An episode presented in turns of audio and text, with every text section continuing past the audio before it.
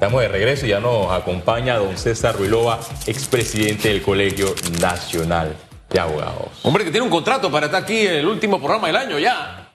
Eh, Hugo Félix, Bienvenido. buenos días. Sí, tres o cuatro años cerrando como Mariano Sí, sí, Rivera. Sí, sí, cerrado. Sí, el noveno Yo episodio. propuse otro nombre y me dice la productora, no, no, no, no, no, él tiene un contrato. Es un contrato, Es un contrato. Y, y que, y que está regentado en un, en un arbitraje. Sí, sí, ella dijo, no, no busquemos líos si legales. alguien cumple, no vamos a arbitraje. Así que Oiga, arbitraje va el tema de Minera Panamá, a la vez hay acercamientos. Eh, algunos esperan que el presidente en su mensaje a la nación tenga algún nivel de pronunciamiento sobre este tema y no des luces reales de dónde estamos y hacia dónde vamos su criterio. Para Panamá, eh, yo considero que este espacio es una oportunidad, no es un problema. Es una oportunidad, una oportunidad para definir una estrategia, una, una política y unos objetivos. Pa- para ello, el, el Ejecutivo actual tiene, que nos representa políticamente y jurídicamente, representa al Estado panameño, tiene que hacerse mm, consultar con todas las fuerzas políticas del país. Nos conviene recibir 375 millones de dólares, ese es el negocio para el Estado panameño, hablo del Estado panameño, o nos convertimos en socios, construimos una empresa, vamos mitad y mitad, sin olvidar que el recurso mineral es nuestro. Entonces, tenemos que definir la estrategia. Si nos vamos a conformar con el status quo, eh, cobrar eh, el 2%, creo que no es eh, saludable para la economía panameña.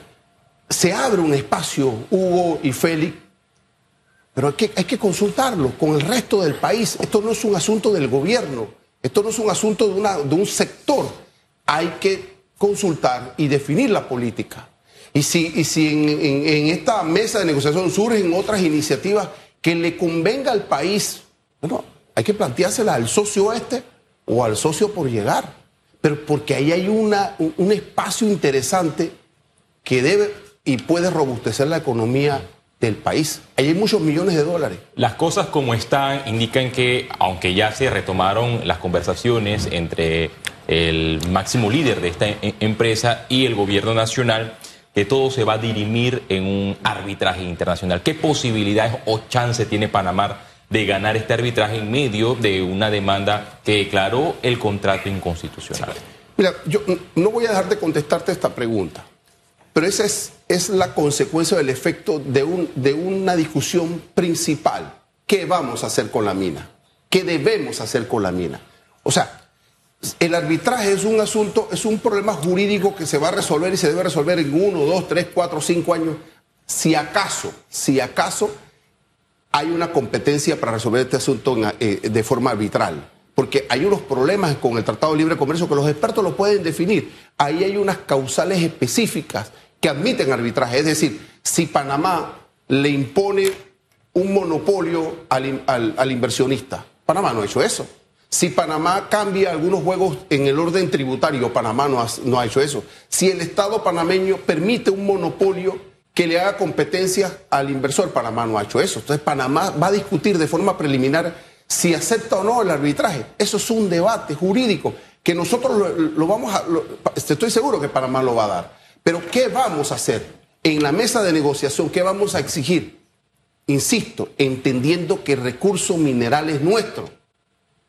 O sea, nos vamos a conformar que nos den 375 millones y es el gran negocio para Panamá. Mientras tanto, ese es el debate. Y mientras tanto, y mientras está ese debate, ¿qué hacemos con la mina? Que no representa poca cosa. Entre el- empleos directos e indirectos en este momento representa arriba de 40 mil. Claro, yo, yo escuché a dos ministros que acaban de pasar por aquí, pero se tiene que involucrar la ministra de Trabajo, el- el- la ministra de Desarrollo, eh, eh, eh, de Desarrollo Social, el ministro del MIDA. O sea, esos, esos ministerios tienen que impactar, tienen que llegar para, para un poco gestionar el problema de los trabajadores, de lo, de lo que se ha hecho allí. Y mientras tanto, el Estado panameño armar una estrategia para ubicar socios, para, para pla- plantear soluciones óptimas para nosotros. Para nosotros, esos 7 mil, 5 mil trabajadores, bueno, eso es una forma de, que los ministerios involucrados impulsen las cooperativas que las poblaciones han articulado en el área. Yo, yo las he lidiado, que le venden los productos a la mina, ¿qué vamos a hacer con esas cooperativas? Hoy el ministro del MIDA tiene que estar conversando con esas personas para ver quién en todo caso le compraría los productos que, que- que se generan a, a partir de allí. Esos son temas que se pueden perfectamente gestionar y resolver, que son los temas importantes, pero son los temas menores.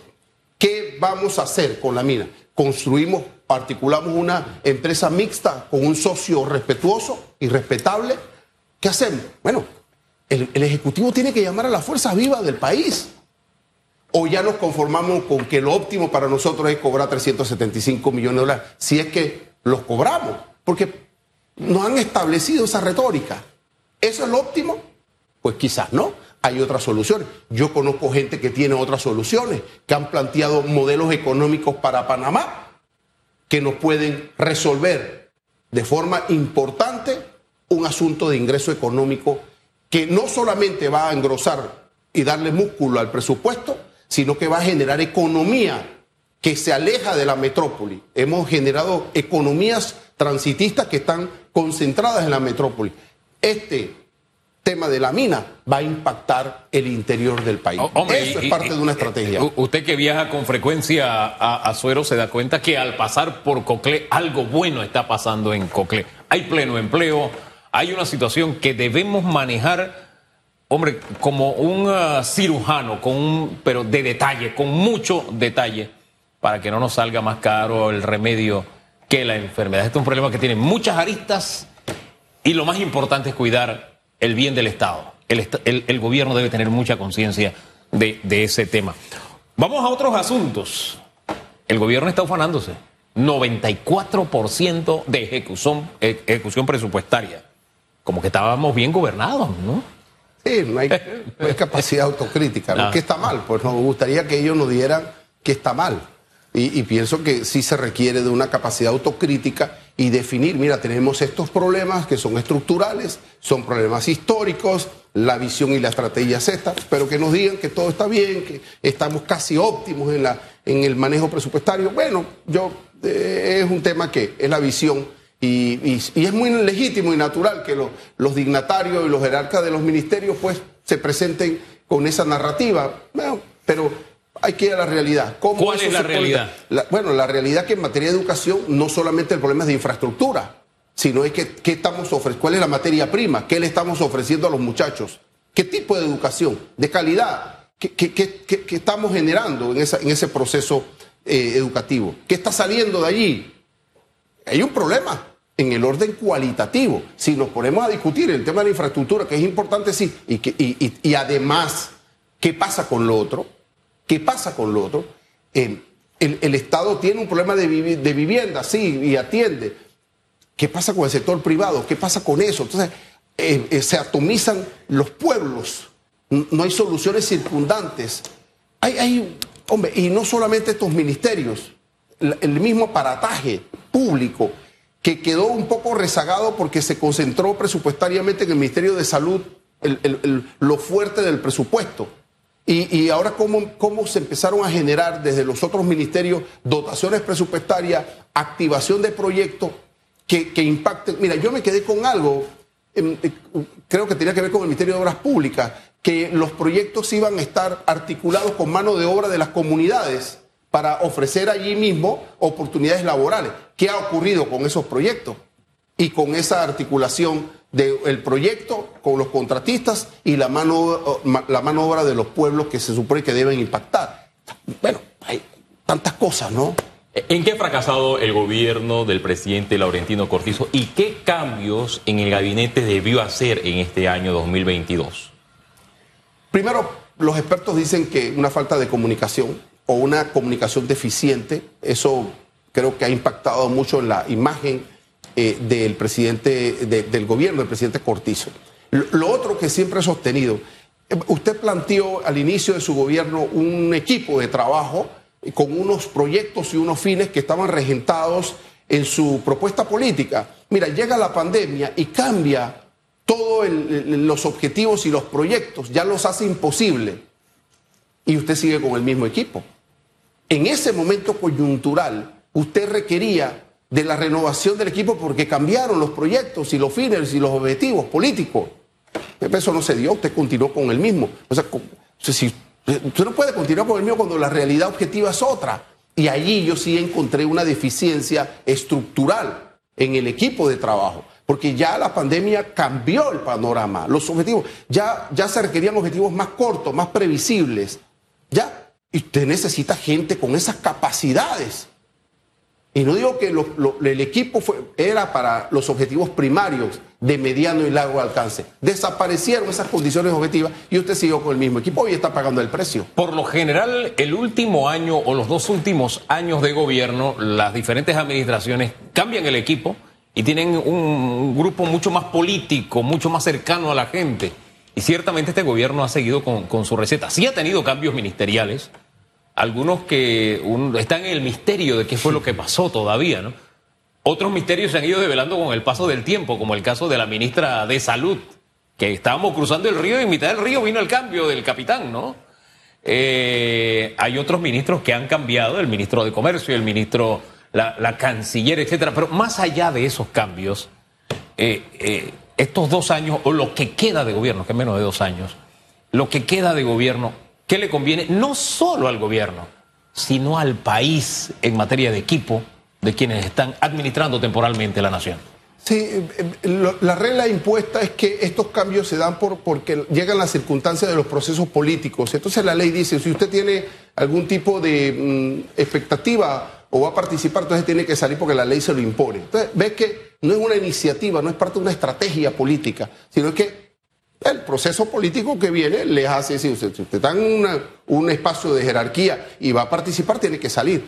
Lo impuso la ley, pero no es parte de la estrategia, no, es parte.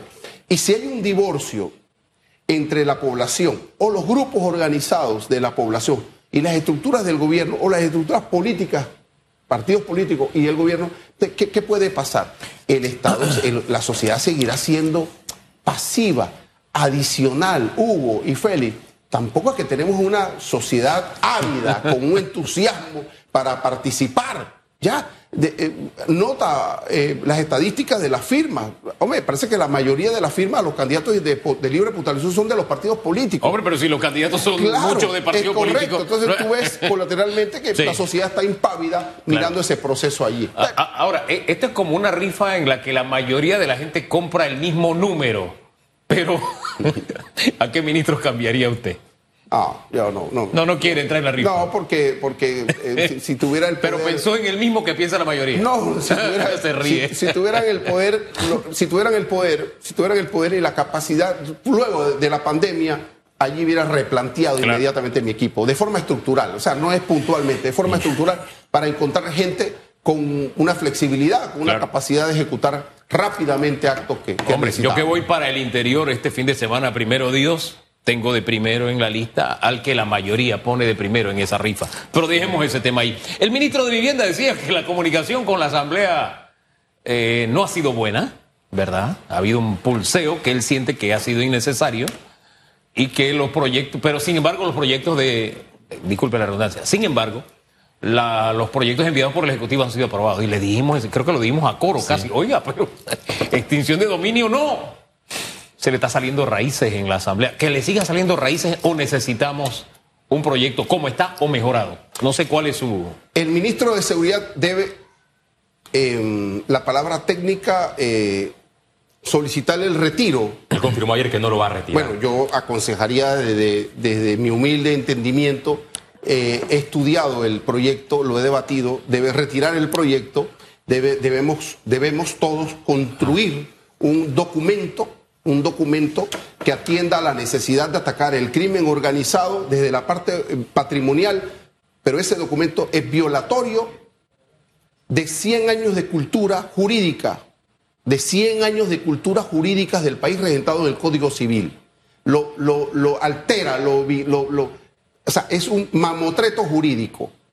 Y el argumento de que los que rechazamos ese documento es porque nosotros estamos, eh, que tememos algo, o que el que ese, ese argumento del que no la debe, no la teme, o el que está en contra de eso es porque avala el crimen organizado, eso es un discurso fascista, un discurso totalitarista. En un Estado democrático, usted tiene que someter las cosas a la crítica.